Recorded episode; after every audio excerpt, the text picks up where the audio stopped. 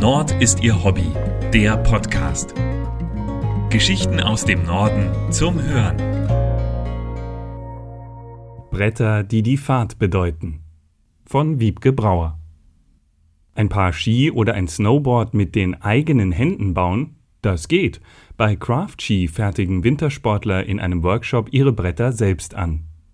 Es gehe bergauf, sagt Steffen Heike, was komisch ist, weil er sich mit Gegenständen beschäftigt, die dazu gedacht sind, Hänge herunterzusausen.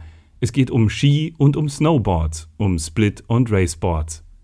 Dabei bietet Heike die Bretter nicht einfach zum Verkauf an, sondern veranstaltet Wochenendkurse, in denen man seine Sportgeräte selbst herstellen und am Ende mit nach Hause nehmen kann. Im August 2016 ging sein Unternehmen Craft Ski an den Start und das Geschäft mit den Workshops läuft gut. An diesem Samstag arbeiten sechs Teilnehmer in der hellen Werkstatt im Hamburger Stadtteil Eidelstedt, fixieren mit kleinen Klemmen Stahlkanten an vorgeschnittene Beläge, während Stefan Heike zwischen den Arbeitstischen hin und her huscht, kontrolliert und Ratschläge gibt. Was unschwer zu erkennen ist, der Kursleiter fühlt sich wohl in seinem Job. Das war nicht immer so. Heike war zuletzt beim SGS-Institut Fresenius tätig, führte 120 Mitarbeiter, prüfte Lampen, Küchen und Sportgeräte auf ihre Sicherheit, verdiente viel Geld und brannte aus. Es folgte ein Sabbatjahr und die Überlegung, was man mit seiner Zeit anfängt. Der gelernte Diplom-Volkswirt erzählt, er sei kein Weltreisender und brauche keinen Sportwagen. Zu Hause rumsitzen könne er auch nicht, und er habe schon immer eine eigene Werkstatt haben wollen. Der 51-Jährige ist leidenschaftlicher Bastler und steht seit Kindesbeinen auf Skiern. Zwei Jahre zuvor hatte er irgendwo gelesen, dass man die selbst bauen kann. Das sei wie ein Virus gewesen und habe ihn nicht mehr losgelassen. Ganz offenbar. Heike kündigte seinen Job, investierte Geld, hielt den ersten Kurs ab und die Anfragen trudelten ein. Vom 14-jährigen Schüler bis zum 83-jährigen war schon alles dabei. Die meisten Teilnehmer kommen aus Hamburg. Aber nicht nur. An diesem Tag stammt nur Tim aus der Hansestadt. Axel ist aus Bremen angereist, Rüdiger und sein Sohn aus Hameln, Jan und Tanja aus dem Ruhrpott. So auch Thor Björn, der gerade nach Sekundenkleber fragt. Der steht im Kühlschrank, er solle gleich zwei oder drei Flaschen mitbringen, ruft ihm Heike zu. Mit jedem Teilnehmer wurde ein ausführliches Vorgespräch geführt, in dem Größe und Gewicht, Körperhaltung und fahrerisches Können abgefragt wurden, dann werden Geometrie und Länge des Skis festgelegt. Vielleicht sei er ein bisschen detailverliebter als andere, sagt Heike und zuckt mit den Schultern. Seit 9 Uhr morgens sind die Teilnehmer schon am Werkeln.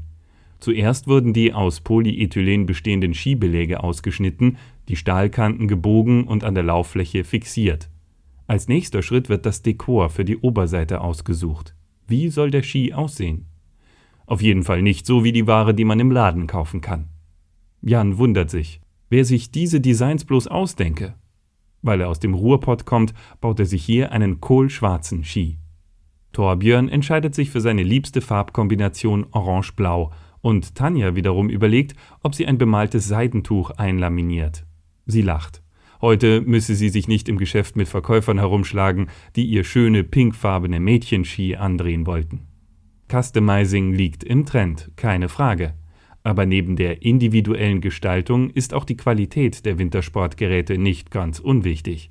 Für die Bretter werden hochwertige Materialien wie Hochleistungs-Epoxidharze verwendet. Dazu bestehen die Ski- und Snowboardkerne aus massiven Hölzern. Nach der Oberflächengestaltung folgt die Einrichtung der Bauform, das Laminieren, das Durchtränken mit Epoxidharz und das Vakuumieren. Mit minus 0,9 bar werden die Bretter in Form gebracht, dann bei 55 Grad Celsius unter Heizmatten über 10 Stunden gebacken und schließlich geschliffen und lackiert. Für ein selbstgebautes Paar Skier zahlen die Teilnehmer 620 Euro, für ein Snowboard 590 Euro. Die Materialien sind inklusive, allerdings kosten Extras wie Edelholzfurniere zusätzlich.